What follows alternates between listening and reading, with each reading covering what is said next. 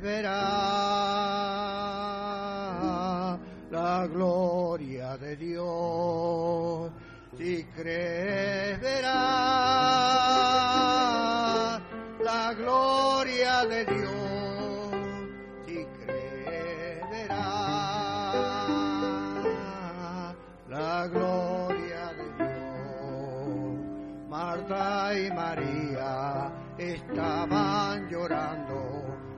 Muerte de su hermano.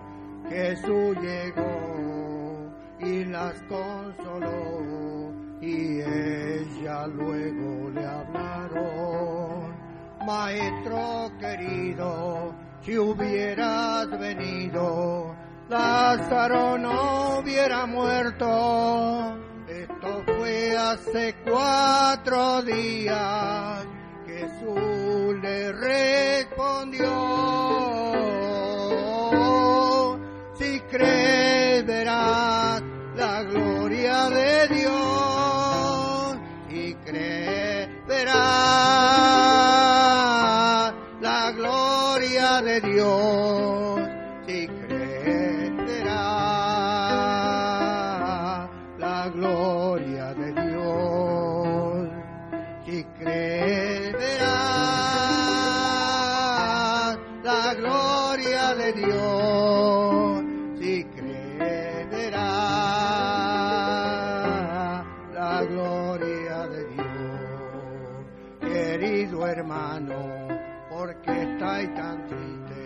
pensando en desistir?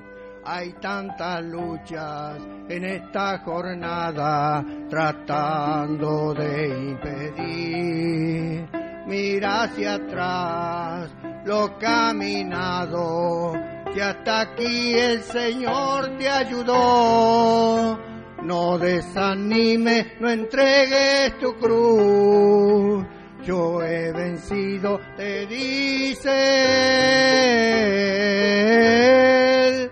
Si crees, verás la gloria de Dios. Si crees, verás la gloria de Dios. Si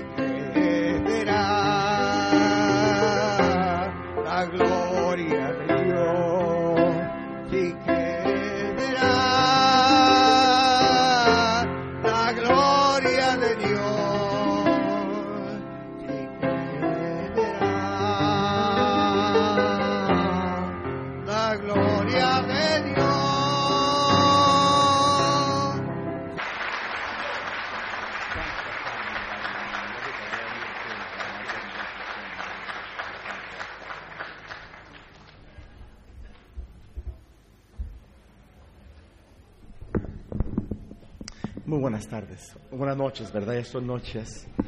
En primer lugar quiero agradecer muchísimo la invitación. Es un privilegio siempre estar con ustedes. Es un privilegio también participar en las conferencias de fuegos de evangelismo. Para mí es un honor tener parte en lo que Dios está haciendo en muchas par- partes del mundo de habla hispana. Agradezco mucho y eh, doy gracias a Dios por ah, el pastor Owens, el hermano Brian George. Gracias por su fidelidad, pastor. Gracias por su ejemplo. Para mí es una bendición muy especial estar con ustedes. Quiero agradecerles sus oraciones. Ah, Dios nos ha dado mucha, mucha gracia y nosotros entendemos que nuestro Dios es soberano. Él es perfecto en sabiduría. Y le amamos a Él. Él ha sido bueno con nosotros.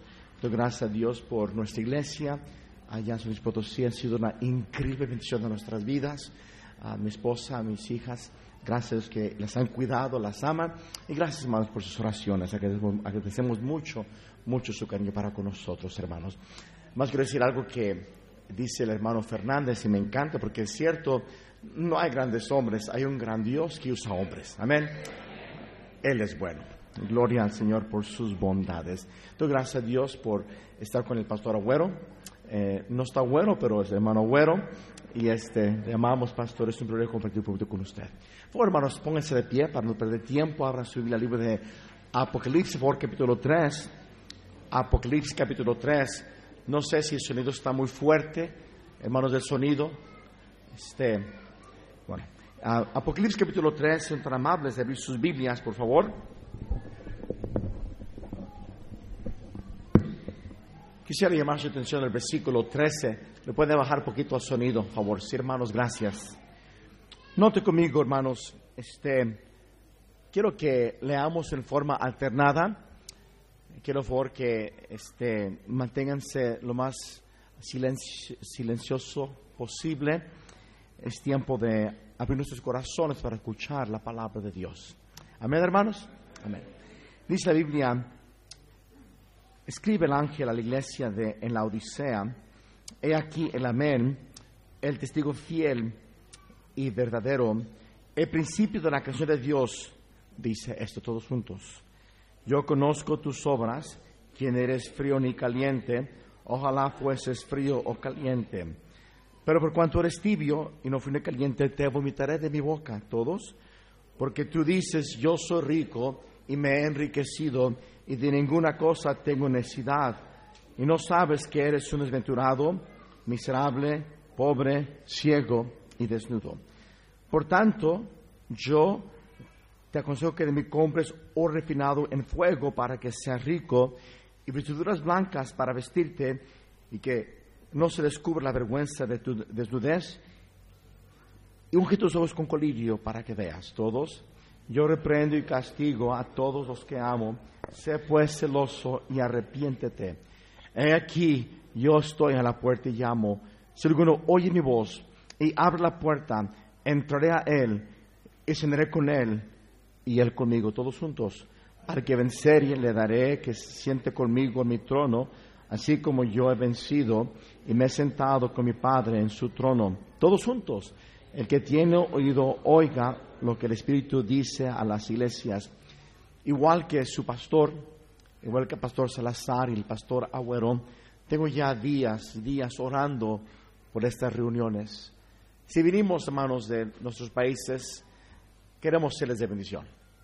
No estamos aquí para otro motivo, sino dejar que Dios nos use por su gracia para ayudarles, para que Dios siga haciendo cosas grandes a través de esta iglesia y otras iglesias para edificar sus vidas, para que Dios, hermanos, traiga aún un aviamiento que impacte todo el mundo hispano y todo el mundo. Y por favor, quiero que escuchen lo que Dios quiere hablar. Quiero, desde días antes, Dios puso este, este mensaje en mi corazón, sabiendo que iba a predicar este primer mensaje. Quiero hablar sobre el tema, ¿cómo vive el tibio? ¿Cómo vive el tibio? Vamos a orar. Padre, oh Dios, no somos dignos de ser llamados tus hijos. Pero gracias por Jesús, a quien debemos honra y gloria. Gracias, Señor, por tu palabra. Pido que la uses. Pido que derrames el Espíritu Santo con poder y hagas algo especial para tu gloria. Bendice al hermano Güero, úsale con poder. Gracias por su vida, el pastor Salazar. Mi Dios, ruego que tú muevas en esta noche y te daremos la honra y la gloria. Te lo pido, Cristo Jesús. Amén. Gracias, se pueden sentar. El que manda el mensaje a cada una de las siete iglesias aquí en el libro de Apocalipsis es el mismo Señor Jesucristo. Dicen en Apocalipsis 2.1 que Él es el que anda en medio de los siete candeleros. Los siete candeleros son las siete iglesias. Jesús mismo le manda mensaje a, a, sus, a sus siervos, los mensajeros, los pastores. Y déjenme decir algo, hermanos, que la iglesia local es del Señor Jesucristo. Él la compró con su sangre. Amén, hermanos. Él es su Señor. Él es su Salvador. Él es la cabeza de la iglesia. Y él aquí dice Biblia que él eh, eh, manda un mensaje a la iglesia de la Odisea. Y me encanta lo que dice en el versículo 14. He aquí el amén. Hablando de Jesucristo, atributos de Jesucristo. El testigo fiel y verdadero. Él es, gloria a Dios, hermano, nuestro Salvador. Dice, dice, el principio de la creación de Dios dice esto. Esa frase me encanta. Porque no solamente, hermanos, a Cristo, a, él fue, todo fue creado por medio de Él y todo fue creado para Él, pero Él es la razón de la creación, el Señor Jesucristo. Él, hermanos, escribiendo a esta iglesia de la Odisea, dice en el versículo 15, yo conozco tus obras. Hermanos, todos que estamos aquí sentados, no nos podemos esconder de el ojo de Dios. Amén, hermanos.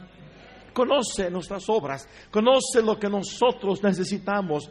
Y si Dios trajo, le trajo a usted esta conferencia a esta noche, en estos días, hermanos, Él quiere hacer algo especial, nos quiere hablar. Y cuando Él nos habla es por la misericordia de Dios. Pero Él conoce nuestra necesidad, Él conoce nuestra condición, Él conoce nuestro estado espiritual, Él conoce, hermanos, lo que yo necesito, hermanos. Y dice que la Biblia que a esta iglesia le dice, dice, no eres frío ni caliente. Ojalá fueses frío caliente, pero por cuanto eres tibio, y no fui caliente, te vomitaré de mi boca. A esta iglesia, hermanos, el Señor le manda un mensaje bien fuerte de reprensión. Le dices, tú eres un tibio, no eres frío. Hoy en día, en camino del aeropuerto de, este, internacional al aeropuerto nacional, le hablé de Cristo a un taxista y él ah, me comentó que no era niño, sus padres iban a una iglesia y él conoció a Cristo, pero me dijo, pastor, pero yo ando mal. Ahora está mal, pero hermanos, el frío reconoce que está mal. Dice, yo, estoy, yo ando mal, pastor.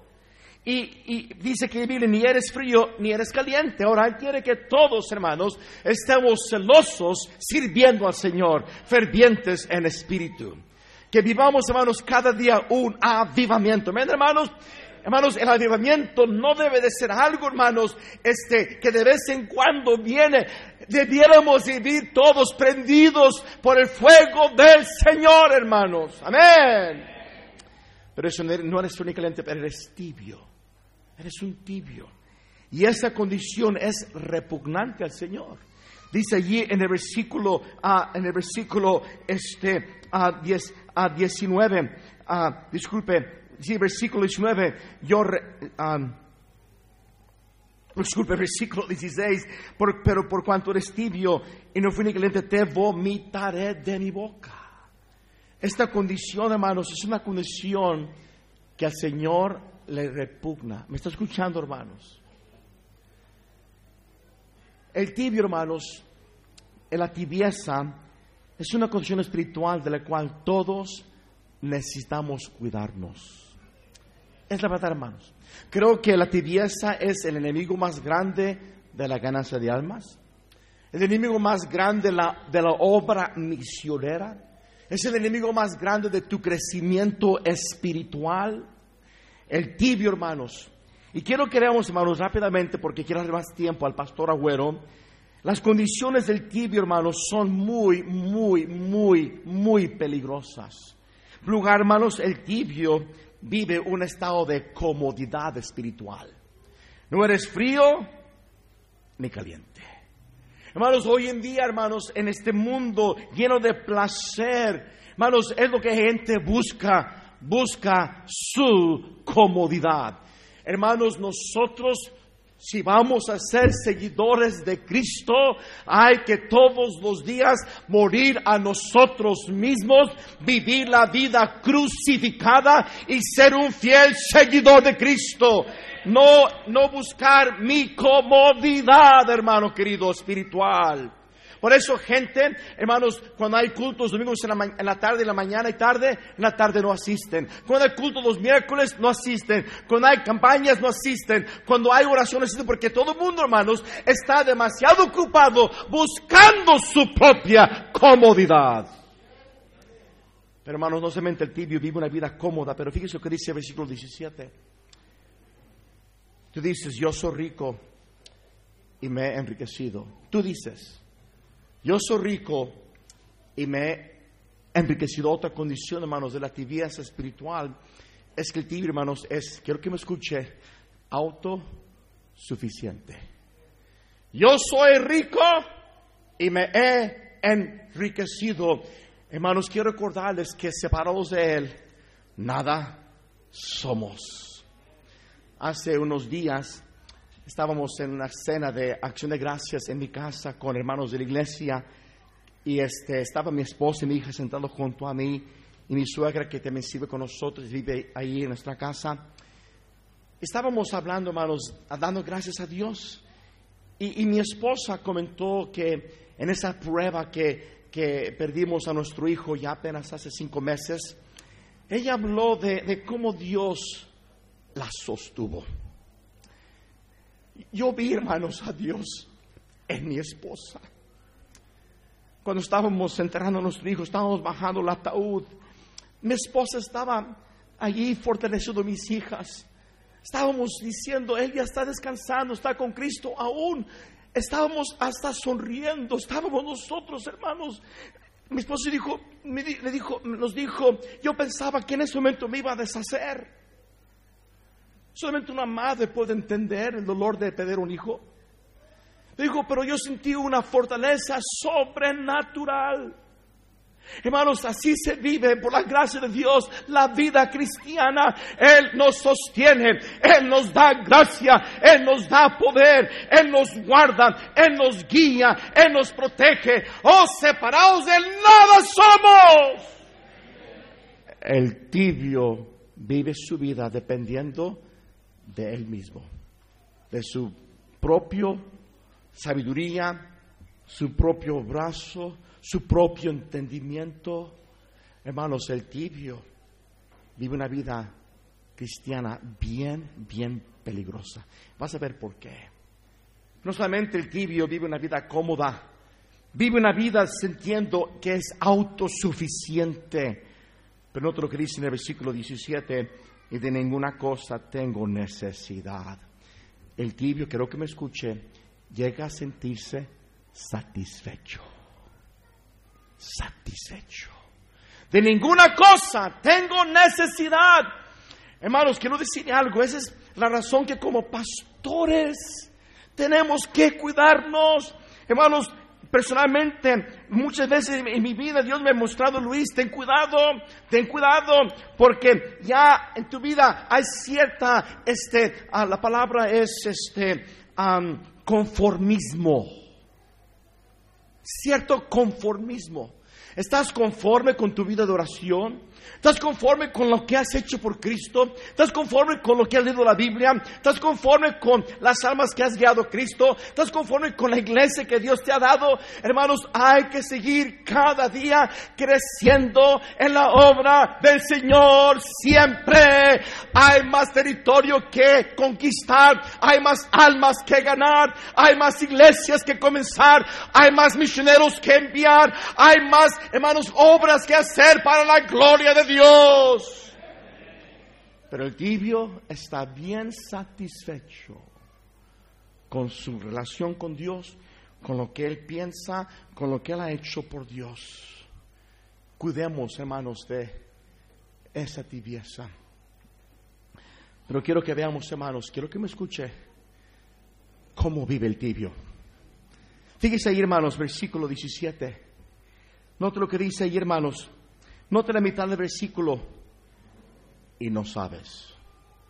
El tibio dice, yo soy rico, me he enriquecido, de ninguna cosa tengo necesidad, me siento bien, me siento satisfecho, siento que no necesito otra cosa. Hermanos, pero fíjese bien, en primer lugar, el tibio vive engañado. Y no sabes. Engañado.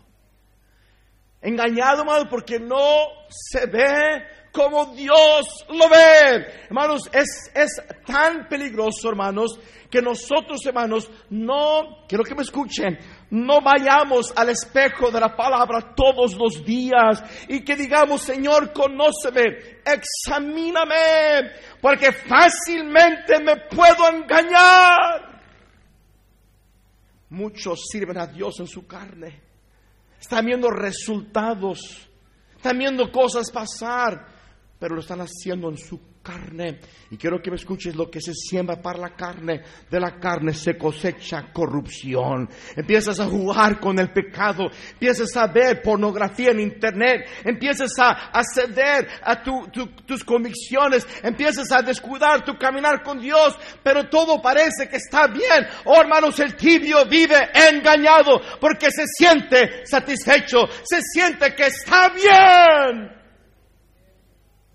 vive engañado el tibio. Y creo, hermanos, que esa es la condición más peligrosa en la cual podemos caer nosotros como hijos de Dios, como siervos de Dios, vivir engañados.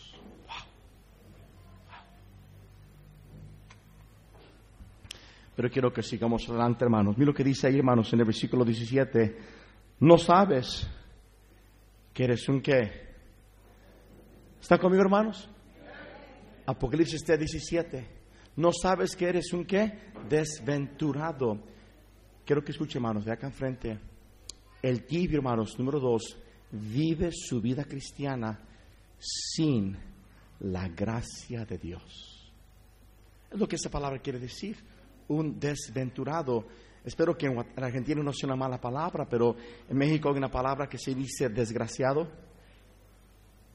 espero que no dije algo feo. Un desventurado. Viviendo sin la gracia de Dios. Mire conmigo Santiago capítulo 4.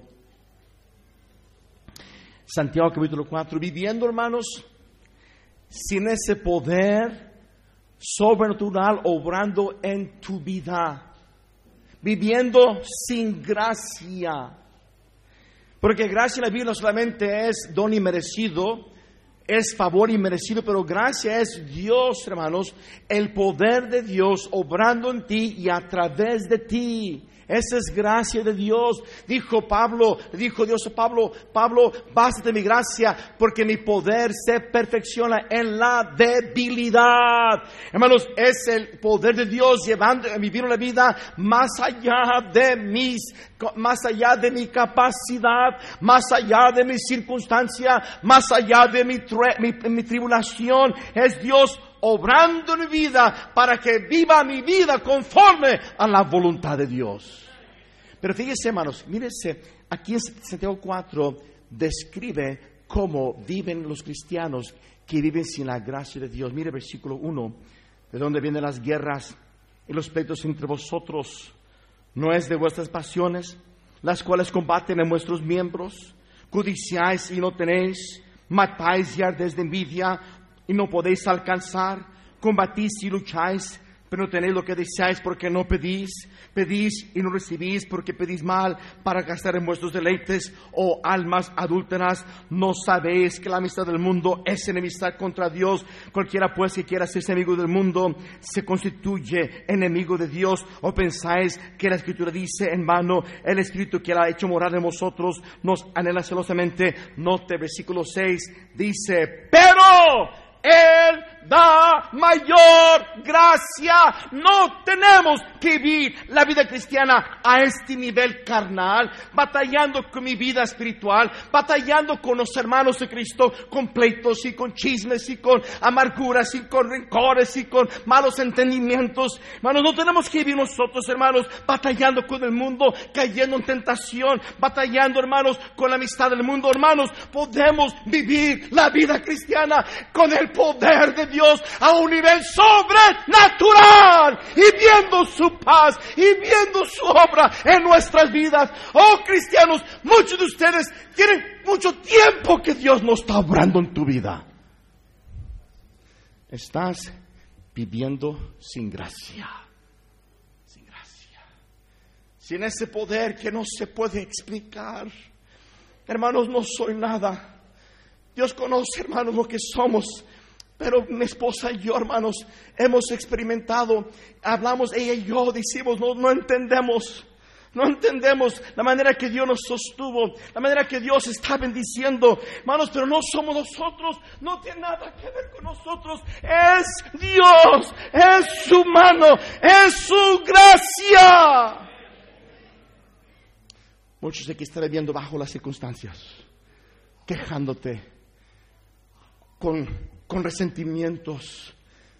Siervos de Dios viviendo, hermanos, irritados, viviendo todos presionados, porque estás viviendo tu vida, estás sirviendo a Dios con el brazo de carne, no es la gracia de Dios. Hudson Taylor, hombre de Dios, que Dios usó para sacudir a China con el Evangelio.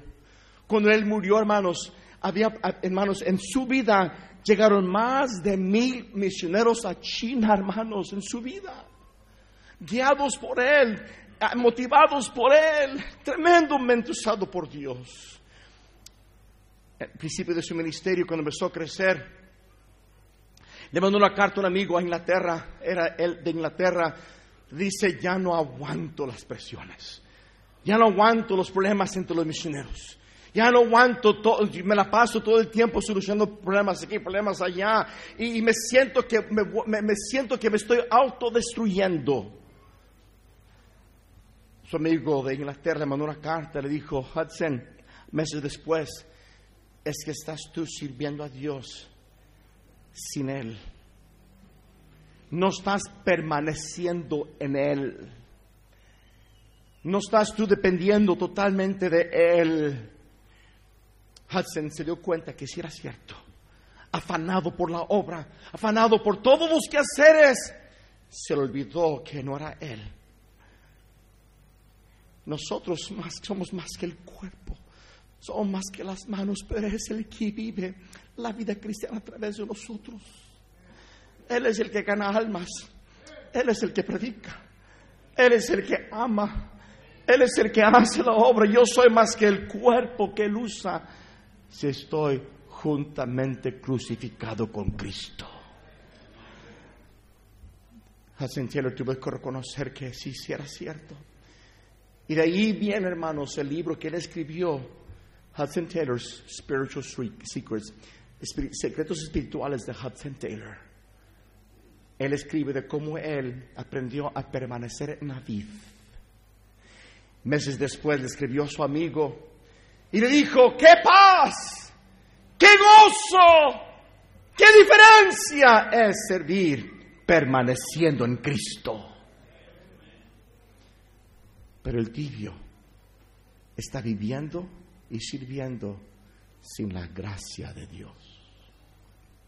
Mire conmigo el libro de Apocalipsis capítulo 3, por favor.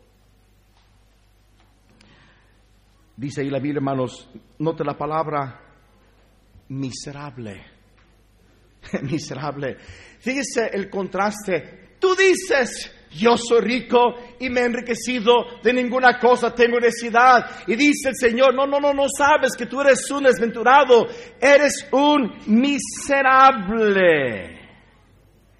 Hermanos, el, tibio está viviendo sin el gozo del Señor. Viviendo sin el gozo. Me impacta mucho ahí en el Salmo 51, cuando David está derramando su, su corazón quebrantado por su pecado delante de Dios.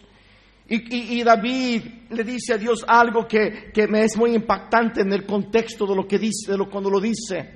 Ahí en, en Salmo 51 le dice allí al Señor en el versículo 11, no me eches de delante de ti y no quites de mí tu Santo Espíritu. Dijo, vuélveme el gozo de su salvación, de tu salvación y espíritu noble me sustente, espíritu apacible, espíritu de paz me sustente. ¿Sabes lo que está aquí recordando David?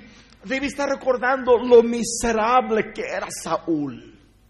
Señor, no me eches de delante de ti sin duda le estaba recordando, hermanos, Saúl, cómo Jehová se apartó de él y cómo lo consumió la envidia, cómo lo consumió la ira, cómo lo consumió la soberbia y terminó quitándose su propio hijo David, Señor, no, Señor, no, Señor, no me quites de, delante de ti, Señor, vuélveme el gozo, el gozo que tú das. Hermanos queridos, el tibio está viviendo sin gozo. No hay mejor vida que la vida cristiana. No hay mejor manera de vivir que servir al Rey de Reyes y Señor de Señoras. Hay que gozarnos en el Señor, hermano querido. A, a mí ya, ya estoy cansado que dice que los bautistas son un montón de bautistas. Yo no estoy hablando de emocionalismo, yo no estoy hablando de carnalidad, estoy hablando, hermanos, que nosotros, porque, hermanos, nuestro nombre está escrito en el cielo, el Espíritu Santo llenándonos, hermanos, hay un gozo, hermanos, el gozo que no viene por circunstancias, que no viene por posiciones, viene del mismo Señor Jesucristo. El tibio vive sin gozo. Pero dices, yo estoy bien, todo está bien. Pero sigamos adelante, hermanos. Note la palabra allí, pobre. Pobre. El tibio, hermano, en tu lugar vive sin las verdaderas bendiciones de Dios. Es interesante que la Odisea era una ciudad muy opulente. Había muchas riquezas en, en la Odisea. Y dice, Señor, ¿sabes qué? Tú eres un miserable, eres un pobre. Tú dices tener mucho en esta vida, pero delante de mí eres un pobre. Recuerdo, nomás quiero leer lo que dice aquí, pero Dios le dice, le dijo, necio, esta noche vienen a pedir tu alma y lo que has provisto, ¿de quién será? Así es el que hace para sí tesoro y no rico para con Dios. Voy a preguntarte, ¿eres un pobre espiritualmente? El día que fuimos al departamento, mi esposa y yo, donde mi hijo estaba viviendo, a sacar sus pertenencias.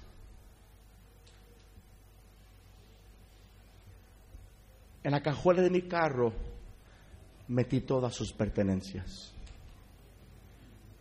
Y cuando salimos de ese lugar, yo muy quebrantado, mi esposo no subió, yo fui el que subí por todo.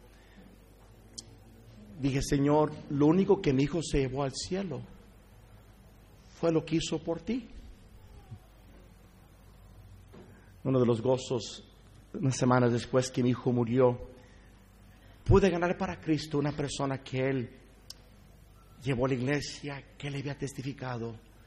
Y cuando la estaba, cuando la estaba guiando a Jesús, hermano güero, cuando ella estaba, entendió el Evangelio porque era bien católica, eh, mi hijo habló con ella, le, le, le, le, trataba de convencer, la invitó muchas veces a la iglesia, fue como tres veces a la iglesia. Pero ese día allí, con mi esposa junto a mí, le pude guiar a Cristo. Cuando estaba ella agachada, aceptando a Cristo, yo estaba llorando, pensando, hijo, este es fruto que abunda a tu cuenta. Porque es todo lo que importa, hermanos, lo que hayas hecho para Jesús. Pobres. No sé aquí en Argentina, pero en México aún los pobres están buscando la, la, la lotería, buscando ser ricos, buscando transear a todo el mundo. Pero bueno, hermanos, y el tiempo se me está yendo, quiero dejar. Note, hermanos. ¿Está conmigo, hermanos? Note la palabra ciego. Apocalipsis 3, 17, ciego. Hermanos, el, el, tibio vive sin discernimiento espiritual. Ciego. No está hablando aquí de que pierde la salvación. Pero si tú lees, y no tengo por el tiempo, pero deje, deje nomás leérselo, allí en, en segundo de Pedro, uh, cuando habla aquí de añadir a vuestra fe, dice, porque si estas cosas están en vosotros y abundan, no os dejarán estar ociosos ni sin fruto en cuanto al conocimiento de nuestro Señor Jesucristo, pero el que no tiene estas cosas tiene la vista muy corta, es ciego habiendo olvidado la provisión de sus antiguos pecados, hermanos, hay un montón de cristianos hoy en día viviendo sin discernimiento espiritual. Por eso yo creo que la tibieza es la antesala de la apostasía. No hay discernimiento entre el bien y el mal. Entre lo santo y lo que es profano. En lo que agrada a Dios y lo que no agrada a Dios. En lo que es del Espíritu y lo que no es del Espíritu. ¿Cómo nos hace falta, hermanos, siervos de Dios con discernimiento espiritual en estos tiempos tan peligrosos? Pero el tibio pierde su discernimiento. Ciego. Y lo dice desnudo. Desnudo. Allí habla de ello. Fíjese lo que dice en el versículo 17. Porque tú dices, yo soy rico y me he enriquecido y de ninguna cosa tengo necesidad. No sabes que eres un desventurado, ah, eh, este miserable, pobre, ciego, desnudo. Versículo 18. Por tanto, yo te aconsejo que de mí compres oro refinado en fuego para que seas rico y vestiduras blancas que dice, para vestirte y que no se descubra la vergüenza de tu desnudez. El tibio, hermanos, quiero que me escuche, está vive incapacitado para ayudar a otros. Vive incapacitado para ser de bendición porque ha perdido su testimonio. Vergüenza. Su vida cristiana es una vergüenza. Incapacitado para ser usado por Dios.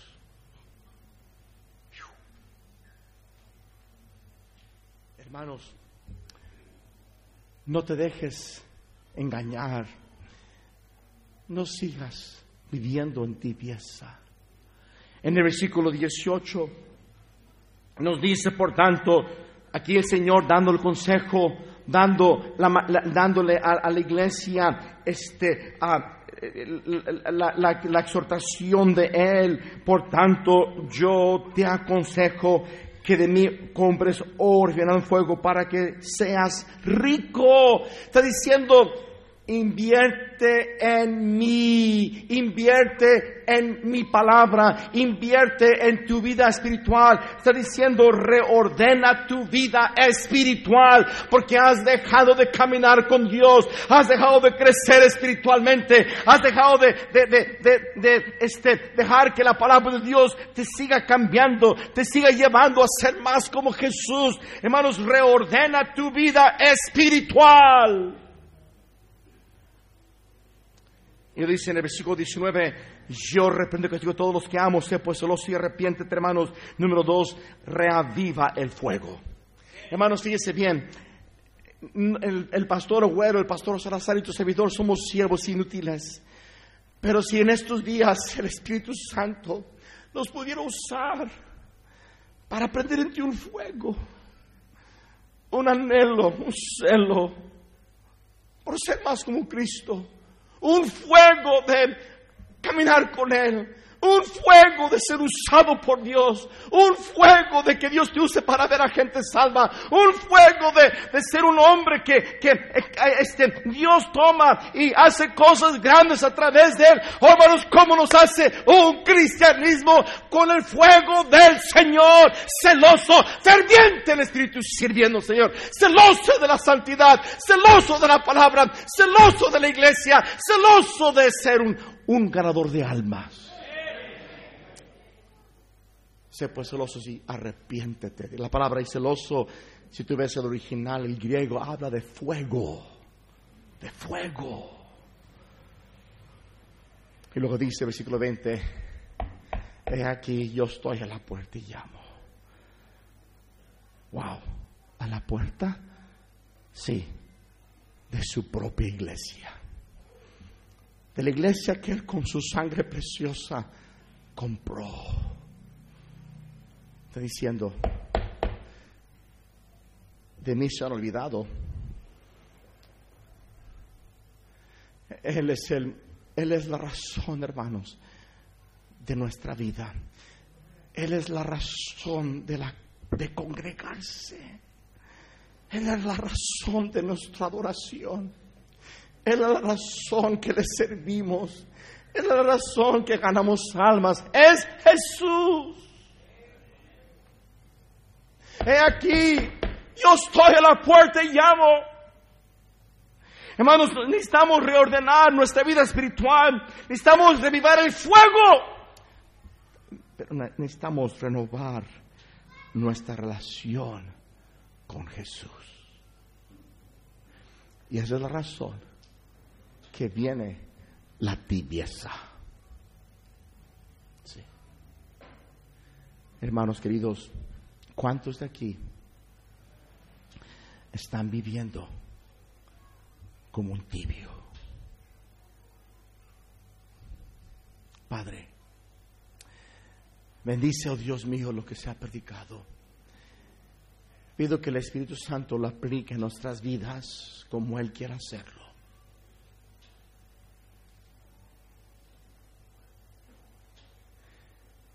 Y pido que, Señor, tú hagas algo especial en estos días para honra y gloria de tu nombre. Los ojos cerrados, su rostro inclinado, nadie viendo a nadie. Dices, pastor, tengo que reconocer que estoy viviendo en tibieza espiritual. Alguien levanta la mano.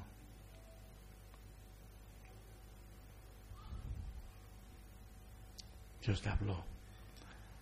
Gracias a Dios puede bajar su mano. Padre, bendice, Señor. Pido que aún tú hagas una obra sobrenatural en estos días. Te lo pido en Cristo Jesús. Amén. Gracias, pastor.